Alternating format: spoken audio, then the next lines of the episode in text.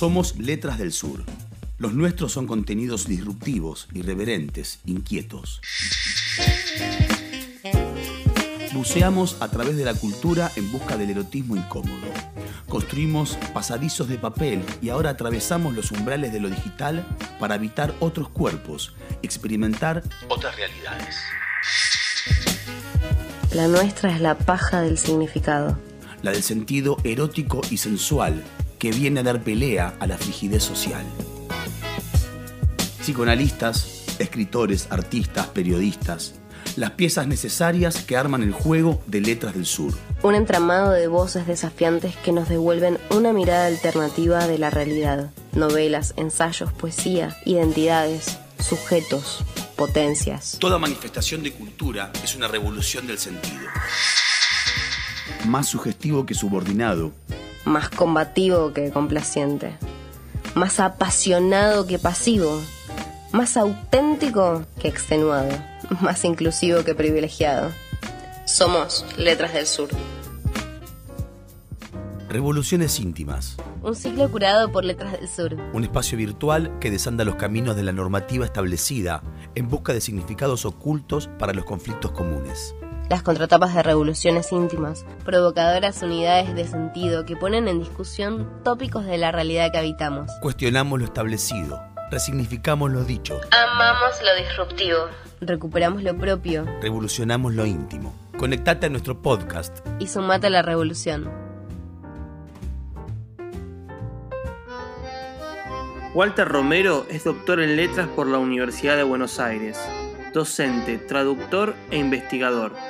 Es especialista en literatura francesa y presidente de la AALFF, Asociación Argentina de Literatura Francesa y Francófona para el bienio 2018-2020. Integra la Cátedra de Literatura Francesa en la Facultad de Filosofía y Letras de la UBA desde 1997. Es director del Instituto de Investigación en Humanidades Dr. Gerardo H. Pajés del Colegio Nacional Buenos Aires. Además de su rol como traductor, docente e investigador, Walter Romero también es cantante de tangos. Ha grabado Charlemos del año 2004, Guapo de 2009 y Walter Romero canta a Manuel Romero del año 2012. En su último disco, Bufo, Romero da un paso más. Se viste de bufón para contar y cantar viejos tangos y así acentuar su costado grotesco, escribió Hernán Lackner en Tinta Roja, revista de tango. En el episodio de Contratapas de hoy hablaremos con Walter Romero acerca de su charla dada en torno a la figura de Jean Genet y además recuperamos algunos comentarios de una charla anterior también dentro del ciclo de Revoluciones íntimas sobre la figura de Gustave Flaubert y sobre todo su personaje Emma Bovary propio de la novela Madame Bovary. Escuchamos entonces a Walter Romero. ¿Cómo va? ¿Cómo andas, Fernando? ¿Bien? Bien, muy bien. Eh, qué lindo verte con un eh, corte de pelo tan prolijo, porque me estoy mirando ahora en el, en el reflejo este y, y veo el desastre de la cuarentena. Pero fui a la peluquería, fui a la peluquería, pedí turno, hice todo el laburo. No, está muy bien. Bueno, es lo que me, lo que me falta a mí. Bueno, ¿cómo estás, Walter? ¿Bien? Muy bien, se te ve muy bien igual, ¿eh? se te ve muy bien, la verdad. Eh, es el efecto de las luces. Es el efecto con las bibliotecas atrás, ¿no? Es un tema Claro, este, claro. de las bibliotecas. Es, es un, es un fondo falso. En realidad hay una pantalla verde acá y proyecto libros para parecer más interesante. Hay Eh, gente que usa la falsa hay biblioteca. Sí, que compra libros por metro para decorar eh, bibliotecas. Exacto. Eh, tremendo. Bueno, Tremendo, hablando tremendo. de libros y demás, eh, Walter, vos en breve vas a dar eh, una charla, de paso a quienes están sumando, les recordamos que esto es una serie de entrevistas que vamos a armar que se llaman las contratapas de Revoluciones Íntimas. Sería precisamente, como bien dice el título, una suerte de adelanto, de pequeña muestra de lo que va a ser la charla que después cada uno de los les invitados van a ir dando dentro del ciclo de Revoluciones Íntimas. Eh, Walter en breve va a dar una dedicada a una obra particular de un autor en particular. ¿Cómo lo presentarías vos, Walter, lo que vas a hacer? Sí, bueno, primero me encanta estar acá en las contratapas, arrancando este ciclo. De Letras del Sur. Sí, eh, voy a estar el miércoles que viene a las 8, vamos a dar una charla que en este ciclo de revoluciones íntimas que ya estuvimos y voy a hablar de, Jean Genet. Hicimos una charla sobre, ya me olvidé, pero me hablamos de Proust, hablamos de Madame Bovary, de Flaubert, hablamos de, la verdad que hicimos varias charlas y ahora esta es sobre la revolución íntima, sobre lo que significa la obra de Jean Genet. Es el miércoles que viene a las, a las 8 y bueno, acá en Letras del Sur pueden buscar la data, anotarse, todavía hay una semana para anotarse. Y la verdad que voy a trabajar una novela interesantísima, Querelle de Brest, ¿no? Así suena muy afrancesada, pero y no está, no, está, está, no está traducido como Querella de Brest, porque el nombre así sigue en francés, Querelle de Brest, aunque está traducida, acaba de salir hace el año pasado una traducción magnífica de Tununa Mercado, nada menos, que hizo El Cuenco de Plata, Así que es una, es una novela que se consigue en las librerías y que se puede leer realmente que vale la pena. Eso es lo que vamos a hacer para meternos en el mundo de Genet. En Revoluciones Íntimas resignificamos lo dicho, amamos lo disruptivo, recuperamos lo propio, revolucionamos lo íntimo. Sí, eh, un mundo también bastante, a ver, con sus características tan particulares que ha en algún sentido marcado casi te diría la intelectualidad francesa de mitad del siglo XX. Lo digo sobre todo por la manera en que fue leído y por la cantidad de pensadores que detrás de él empezaron como a recuperar no solo su obra, sino también la figura de Genet. Eh, tremendo. Sí, sí, tremendo.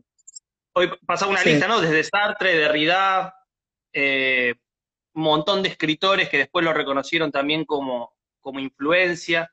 ¿Cómo llegaste vos a la obra de, de Jean Genet?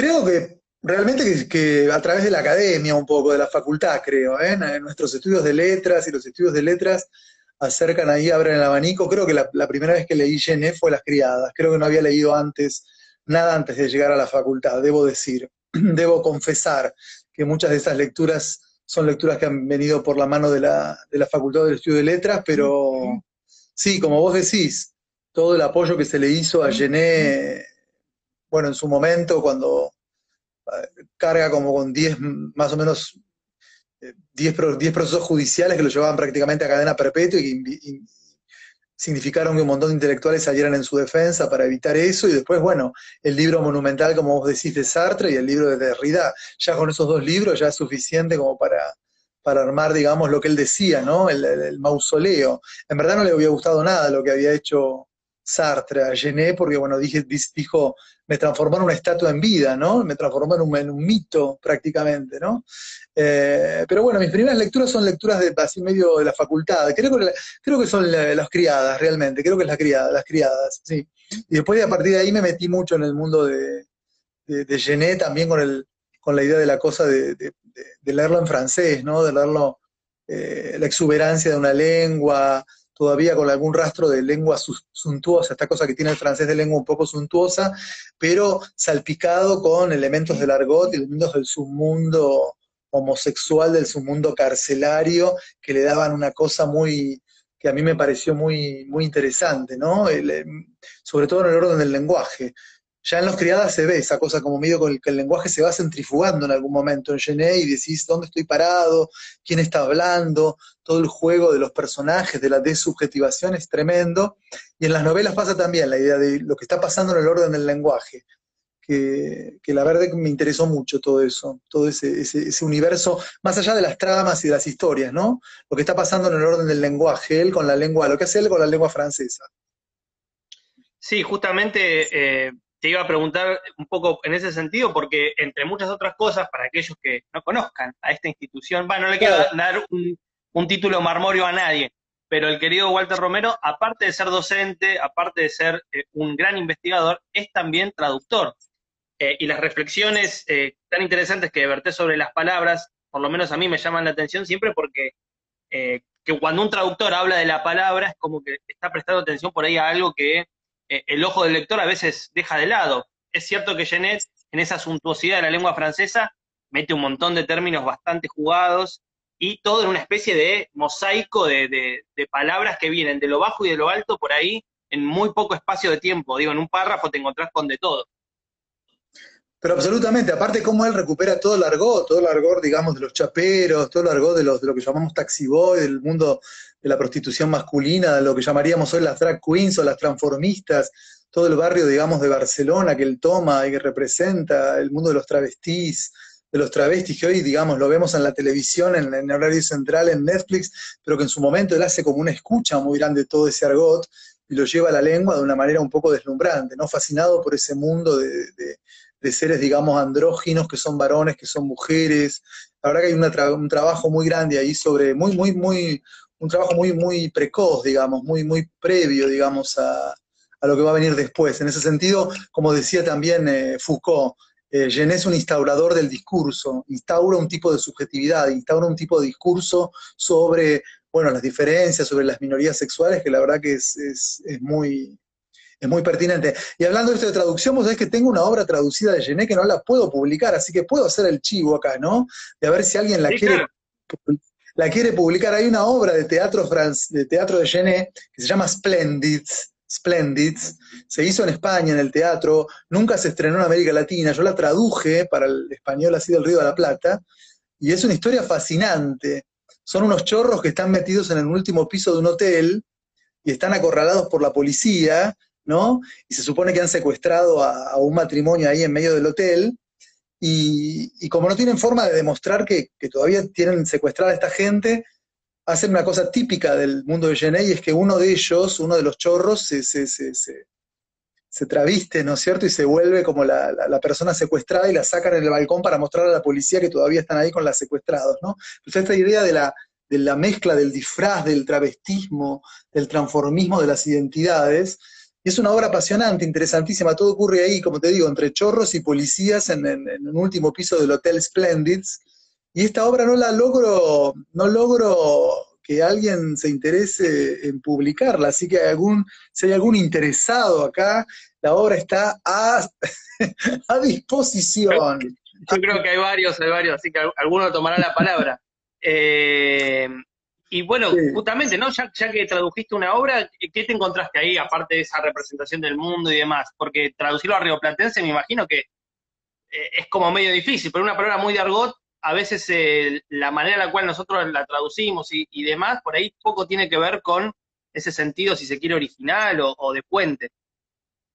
Sí, estaba toda esa cosa que tiene de los dos registros, viste el registro como muy refinado y por lo menos un registro muy bajo, y acá estaba todo el mundo de que él conoce perfectamente el mundo carcelario, el mundo de los canas, muy bien, casi como te diría, una forma casi de art, como de art, ¿no? Tiene una lengua así como muy, muy, muy, muy artliana, muy, muy urbana. No olvidemos que, bueno, Gené estuvo, bueno, preso de chiquito, de los 10 a los 18 años se la pasó, digamos, en la cárcel y después se vuelve a pasar otra temporadita más y primero al principio por robos menores, hurtos, eh, era un furor descruchante, después por, prostituto, y la verdad que su tiempo en la cárcel lo nutre de una manera, de una jerga, de un habla, de un argot carcelario, que aparte el lunfardo es en su origen, era el lunfardo por lo menos nuestro, tiene mucho de lengua carcelaria, yo que también estoy en el mundo del tango, lo, te lo puedo, lo puedo confirmar y no soy especialista, pero los especialistas en lunfardo saben que eso viene también obviamente del, del mundo de la cárcel y, y lo, lo, lo, mamó, lo vivió. Tiene esa frase tan linda que dice que, no hay mejor lugar para escribir o no mejor lugar para leer que en la cárcel, ¿no? Porque ahí hay una, una tranquilidad grande, pero yo creo que también ahí le sirvió como, es un buen procedimiento para hacer todo lo que, la apertura de la escucha. Es un tipo que escuchó el bajo fondo de los mundos gays, escuchó el mundo carcelario. Eh, ¿Qué es lo que pasa siempre con un gran escritor? No sé, vos que sos muy buen crítico y te leo ahí en página siempre. Eh, vos yo creo que una de, una de, las cosas, una de las condiciones innovando un escritor es eso, ¿no? La, la, escucha, y más este tipo, no sé, de profesor, de, de, de escritor como, no sé, eh, como de marica, ¿no? Como eminentemente marica, tipo Puig, ¿no? De que, hay una escucha como, no sé, del orden de la loca que, que, que también funciona de una manera muy especial. Sí, pensaba también que, que Jeanette, entre otras cosas, también escribió poesía y siempre que alguien escribe poesía, por ahí te da como la clave justamente de la importancia del oído, ¿no? Una vez, eh, cuando lo entrevisté a Guillermo Sacomano hace un montón, él me dijo algo que me pareció clave, que es que eh, para poder escribir poesía no importa tanto escribir, sino saber escuchar, porque es como una especie de órgano de captura, ¿no? Y, siempre es interesante ver cuando alguien, no importa con qué trascienda, pero sabés que escribió alguna vez poesía, ya sabés que tiene como cierto oído sintonizado para escuchar ciertas cosas, ¿no? Justo decías, Puig, eh, me parece que Jeanette también pasa por eso, eh, por todos los lugares por donde anduvo y la manera en la cual recuperó eh, sonoramente, si se quiere, esos lugares por donde estuvo. Sí, totalmente. Y aparte, bueno, era dramaturgo, novelista y también, por supuesto, poeta.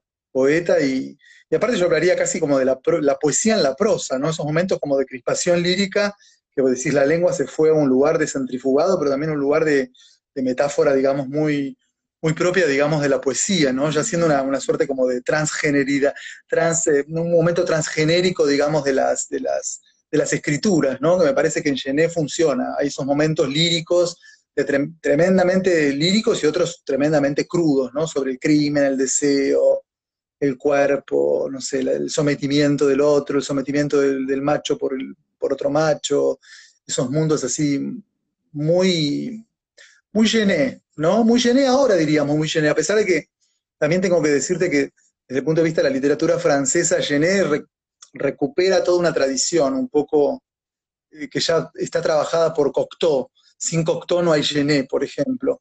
O sin Francis Carcot, que es un famoso escritor también francés, y algunos franceses escritores que ya se habían dedicado a ese submundo. Sin ellos no hay Gené. Lo que pasa es que Gené es como el epítome, como el punto más alto de ese, de, ese tipo de literatura, digamos, de alguna manera. Y, y, pensando eso, digo, ya mm, casi te diría más de 50 años después de este momento clave, ¿no? Porque las criadas y, Querel, si no me equivoco, son del 47, ¿no? Exacto. 47, final del 40. O sea, justo, ¿no? Dos obras clave en el mismo año. Eh, ya más de 50 años después de eso, eh, ¿te parece que Genet sigue siendo leído? No sé tanto en Francia, eh, me imagino acá también, porque por lo menos conozco varios escritores que en los últimos tiempos lo han levantado, mencionado, pero tampoco veo tanta repercusión es como una circulación medio extraña la obra de Sí, lo que pasa es que también hay un problema, viste, como un problema editorial, no están los libros en las librerías y es muy difícil conseguirlos. Las, las novenas prácticamente están todas descatalogadas, salvo lo que ha hecho el Cuenco de Plata el año pasado con Querel. Las novelas no se consiguen realmente, las obras de teatro sí están en Losada, pero la novelística de Gené hay que, hay que reeditarla, como pasa en, nuestros, en nuestros, nuestras pobres pampas, queridas y pobres pampas, que que no, no, no, no, no llegan los... Hay una traducción de Pompa Fúnebres, nada más nada menos que de la poeta Juana Viñoz, y tampoco está circulando.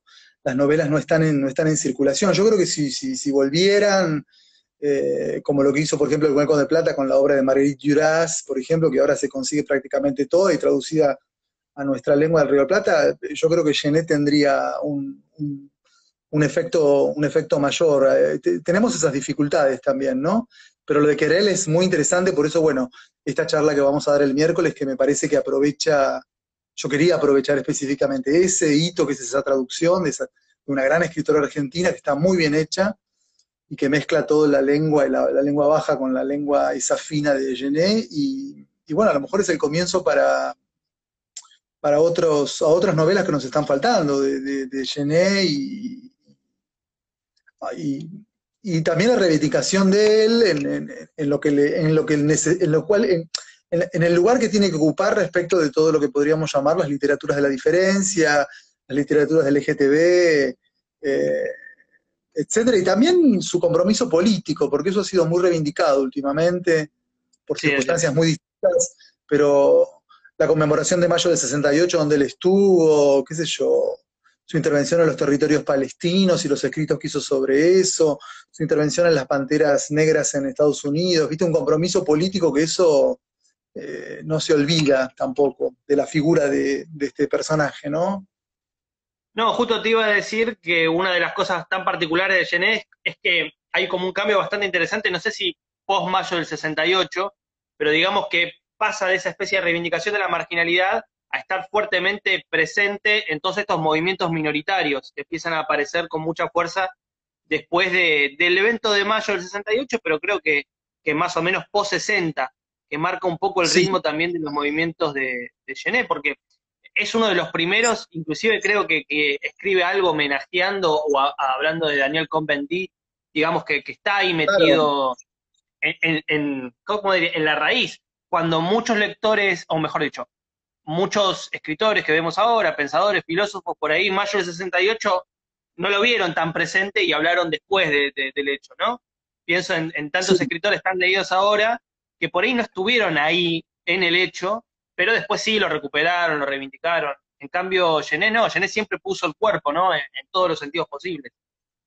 Siempre, con, mucho, mucha, con mucha tenacidad y aparte con su escrito, también con un lirismo y con una forma de intervenir sobre la realidad que no era una forma, no era una nota mandada, digamos, a, un diario, con todo respeto por las notas de los faits digamos, de los hechos circunstanciales, pero cómo mutaba, digamos, la realidad en un, hecho político y estético a la vez. Sí, sí, hay muchas intervenciones, las más famosas de Vianesas, también hay una cuando la policía empieza a cargarse argelinos en París, algunos aparecen cuerpos tirados en el Sena, también hace intervenciones muy sistemáticas sobre eso, no va, no va a detenerse, sobre el mundo árabe, el respeto del mundo, del mundo árabe, también hay eh, muchas cosas realmente muy interesantes que, él, va, él va a intervenir, un militante, un militante, un, alguien como vos dijiste, sí, que pone el cuerpo, sí, que pone el, cuerpo, sí, definitivamente. Y, que marca, marca también una militancia que en realidad ahora está siendo como, casi sería el modelo de lo que tendría que ser un militante político.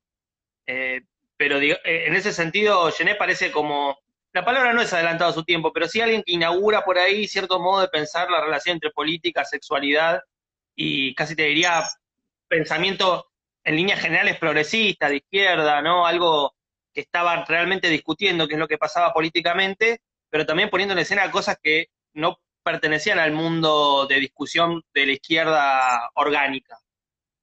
No, no, no, y también le debemos el, de alguna manera, a partir de los estudios de Didier Yvon, todo el problema de haber pasado, digamos, de la vergüenza al orgullo. Hay una palabra, digamos, para el colectivo LGTB como el concepto de orgullo, es un concepto que él reivindica, digamos, el, orgullo de la putez, el orgullo de la homosexualidad, y pasar, digamos, del del paso de que te griten puto, que te escupan, o que te marginen, o que te discriminen, hacer esa vergüenza y mutarla en el orgullo, bueno, ese fenómeno, ese traspaso, digamos, es un, es un, es un gesto, eh, digamos, muy, muy, muy del orden de Gené, donde Gené está, digamos, ahí de alguna manera un poco recubierto por, por, por, los, por las premisas del colectivo, pero sin Gené no habría, digamos, de alguna manera esta noción de este fenómeno del orgullo, del orgullo gay, ¿no?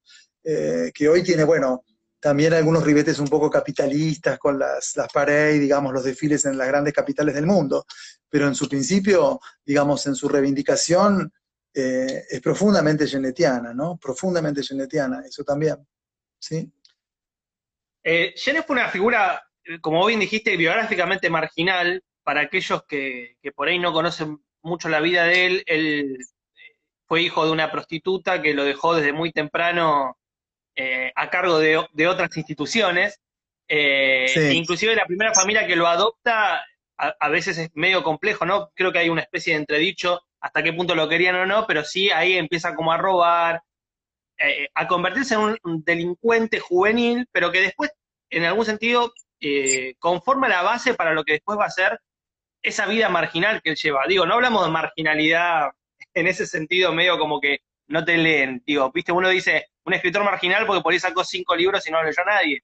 Pero acá era marginalidad en un sentido subrayado, o sea, no solo bancaba las ediciones de sus textos, sino que también eh, pertenecía a, ese mundo.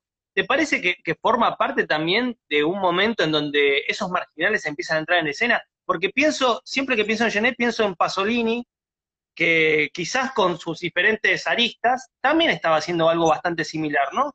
que era poner en escena un poco quizás al, desclasado, al marginal socialmente, eh, desde otro punto de vista, y la manera en la cual otro cineasta como eh, Reiner María Fassbinder, a comienzos de los 80, 82 si no me equivoco, hace precisamente su versión de Querer. Digo, hay como también una especie de bloque en donde diferentes medios artísticos y figuras en particular hacen esa recuperación de la marginalidad real.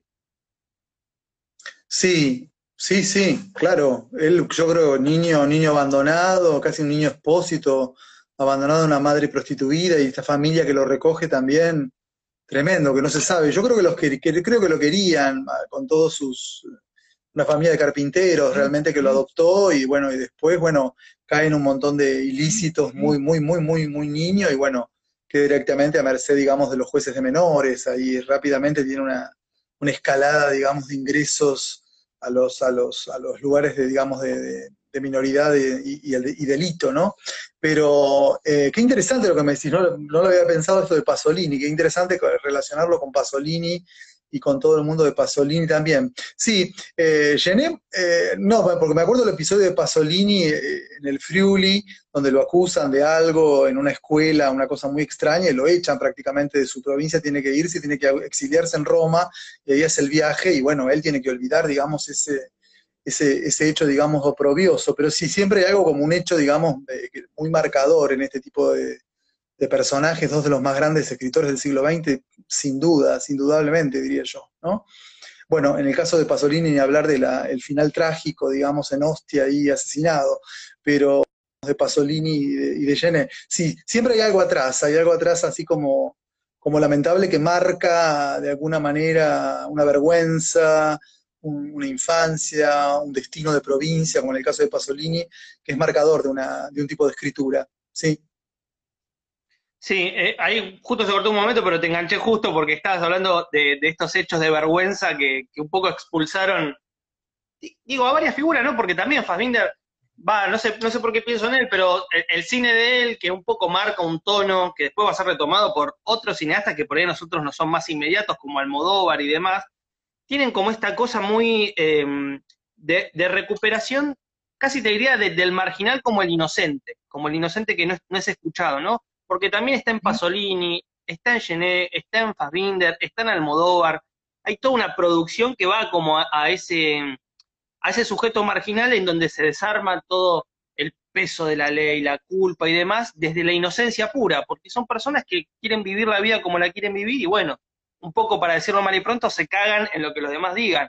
Y en ese gesto hay como una, una, cosa vital de inocencia que me parece muy, muy interesante porque nos permite también leer a Gené por, lo que vino después, ¿no? O sea, leer a Gené a través de Almodóvar, Fassbinder, todos los que medio que volvieron sobre él y lo interpretaron.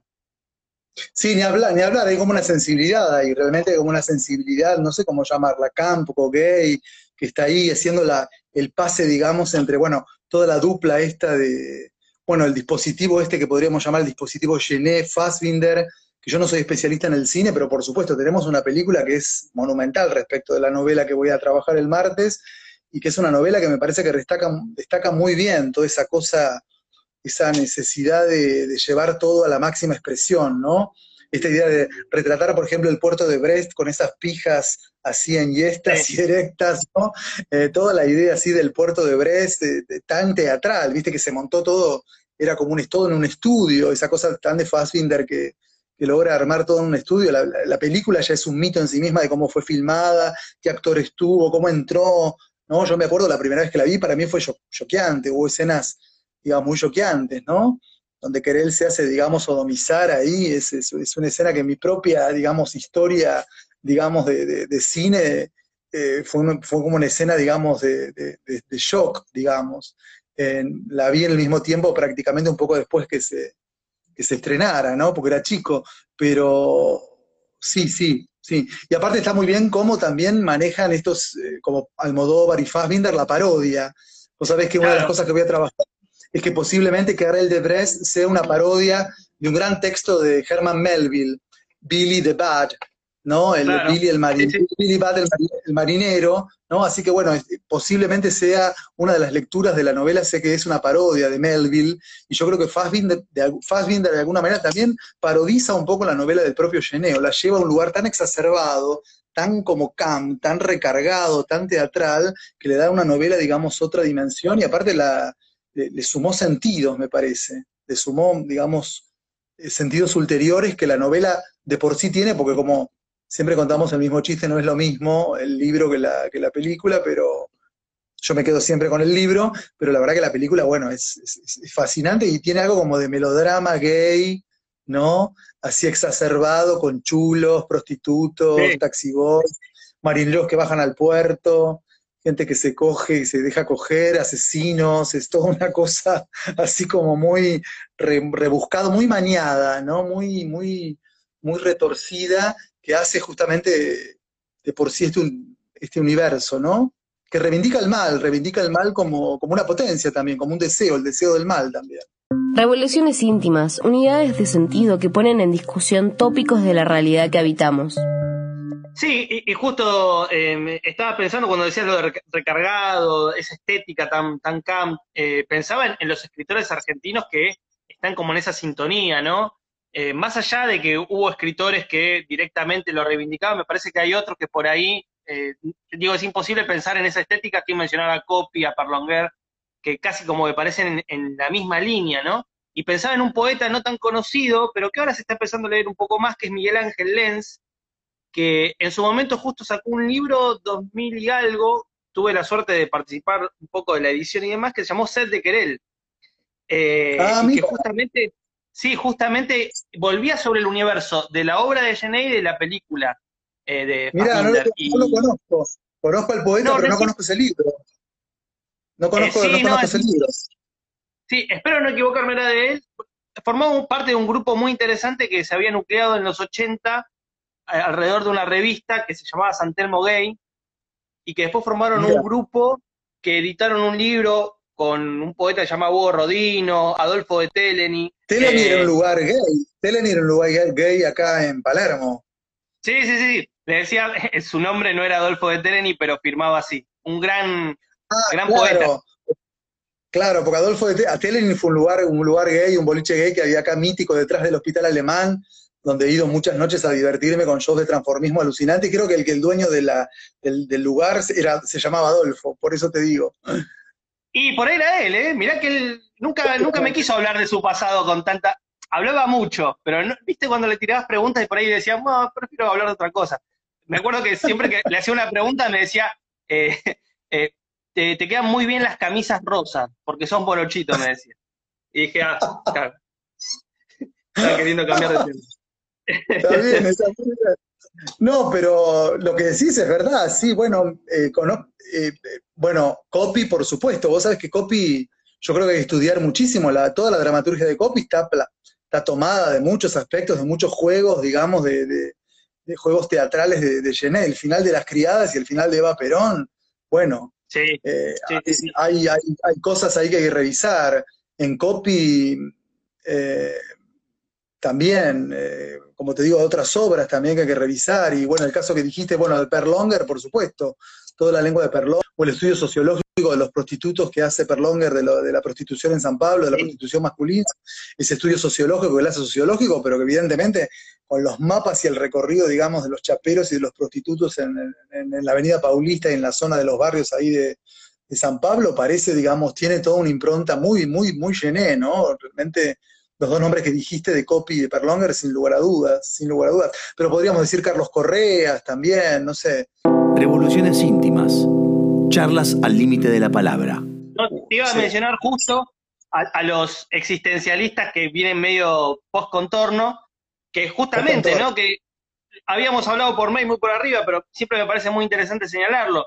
En Contorno tenías como un grupo de, de, tres figuras que reivindicaban esta homosexualidad existencialista, lectores de Sartre y todo lo que estaba produciendo en ese momento, y también de Gené, que son Sebrelli, Juan José Sebrelli, Mazota y Carlos Correa. Eh, Carlos Correa, claro. Sí, sí, sí, Carlos Correa tiene un cuentazo, que creo que es uno de los mejores cuentos de la literatura argentina, que es, eh, y, eh, espero recordarlo bien, la verdad de la narración, la verdad de la historia, bueno. cualquier cosa, si alguien quiere, me pregunta por privado, pero es un gran cuento que justo habla de lo mismo, una persona que va de Levante a los márgenes de la ciudad, al conurbano. Exactamente.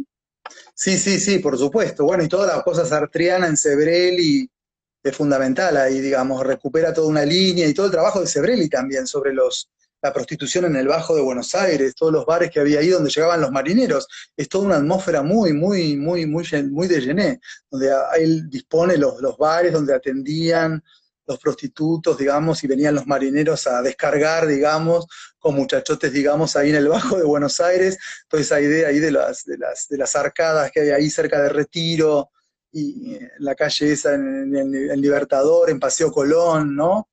como dice el tango, en un viejo almacén del Paseo Colón, en los viejos eh, prostíbulos del Paseo Colón que Sebrelli tan, tan bien describe, ¿no? Es un mundo muy de Gené, muy de Gené y muy, de, muy pasado por Sartre, que es otro dispositivo, ¿no? Podríamos hablar ahí como del, dispositivo Gené Fassbinder, hay otro dispositivo que es el dispositivo, creo que hay un artículo de Sartre sobre el dispositivo este, que está de, de, Gené y de Sartre, ¿no? De cómo Sartre lo transforma, lo, coloca también a Gené en ese, en ese lugar eh, tan increíble y aparte con ese libro eh, sí, aparte, comediante y mártir.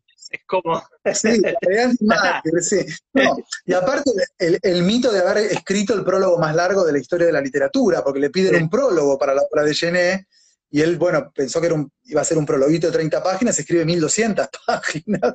Se manda un análisis, esos grandes análisis sartrianos donde analiza la vida, analiza la obra, analiza el digamos, las, las implicancias de la escritura de Gené, es un texto, bueno, clave, por supuesto, ¿no? Que, no, que no ha envejecido, está, está, editado en Losada y es un libro que no, todavía no ha envejecido, todavía tiene frescos análisis sobre, sobre la, escritura de... Es del 52, sí, ese texto, si mal no me equivoco, de Sartre, sí, sí. Eh, una cosa más que seguramente vas a, mencionar en, la charla que viene el miércoles que viene, porque tampoco queremos adelantar mucho, pero eh, vas, a, hablar de esto, vas a hablar de... Eh, ¿Cómo era el subtítulo? Porque me acuerdo que era Vergas algo, pero no me acuerdo si era la, noche de las Vergas. ¿Cómo era? Ah, sí, la noche de las vergas le pusimos. Llené la noche de las vergas. Le pusimos así porque me gustaba jugar la idea con la verga. Verga es en el sentido, viste, también tiene que ver con el mundo de los marineros, ¿viste? La verga, ¿no? El, mástil, y también, digamos, vulgarmente, bueno, el, otro, el otro sentido. Así que me gustaba así, se llama Lleneo la noche de las vergas. Acá nuestra compañera Nora Galia, que eh, está a cargo de la, editorial, quiso, nos pusimos de acuerdo en ponerle este nombre, eh, porque me parece que le, hacía honor muy bien a, a Así que sí, y era un doble juego sobre el mundo de los marineros, el mundo del, porque tiene que ver específicamente con eso, y la exaltación de la, exaltación del falo, ¿no? La idea del, del, falo, de quién, de los que son sometidos, de los que van a someter, de los que se dejan coger, de los que no, de la bisexualidad, del mundo de la prostitución en todo tipo de ciudad portuaria y Brest aún más con todo el mundo oscuro que tiene Brest. Fue un lugar bastante oscuro en su momento, muy colaboracionista en el momento de la Segunda Guerra, así que, el ambiente ahí en ese puerto, la historia también tiene algunas connotaciones un poco ominosas, un poco sórdidas y oscuras, ¿no? Que está todo ahí latente, ¿no? En, el caso de este Gené. Sí, Gené o La Noche de las Vergas, le pusimos. Muy bien, eso eh, la semana que viene a las 8. La semana que viene a las 8 hay un mail ahí de Letras del Sur donde se pueden inscribir y si no acá en nuestro, en nuestro Instagram van a encontrar la data. Y sí, la verdad que tuvimos muy, muy, fueron creciendo los, los eh, el ciclo con las distintas charlas y, bueno, trabajamos sobre todo eso, el tema del feminismo con, con Emma Bovary, con Madame Bovary, después Proust, que fue también muy interesante, todo lo que significa Proust para la sensibilidad, digamos, del, también gay, y ahora vamos con, con Jean Genet. Así que bueno, estamos Sí, me encantó la charla de, de Flaubert, debo, debo confesarte, la escuché y me ah, pareció... Ah, buenísimo. Excelente. Ah, qué bueno. Buenísimo, buenísimo. Sí, nos fue muy bien. Acuerdo, esto, esto es una nota biográfica, pero yo cursé literatura francesa en tu práctico y me acuerdo ah. eh, el regocijo de leer a, a Flaubert y de las reflexiones que vos tirabas en clase, porque claro, como trabajás muy bien como docente y traductor, me acuerdo que una clase en particular trajiste varios fragmentitos, creo que de Racine, eh, para ver cómo, cómo, eran las diferentes traducciones y las opciones ah, que había.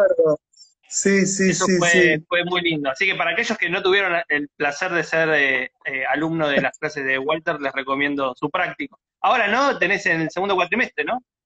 Ahora arranco, ahora arranco, arrancamos el 24 de agosto, sí, sí, sí, sí, sí, sí. Mirá vos, claro, qué bueno que me traes ese recuerdo, está buenísimo, te lo agradezco, genial. Ahora que somos colegas, hace unos años que somos, colegas, laburando, laburando juntos. Tremendo. Yo todavía no voy a dar notas, así que... bueno, eso pasa, eso nos pasa, es tremendo. La burocracia del docente. Pero bueno, qué lindo, recuerdo, sí. Sí. No, nada, eh, como para ir cerrando, no sé si querés eh, agregar algo más acerca de la charla o, o cómo, por ejemplo, cómo te encuentras. Porque te, te, hago una pregunta, vos también tenés un proyecto de tango excelente y no sé cómo te has transformado o has transformado el proyecto en estas instancias eh, cuarenteniles.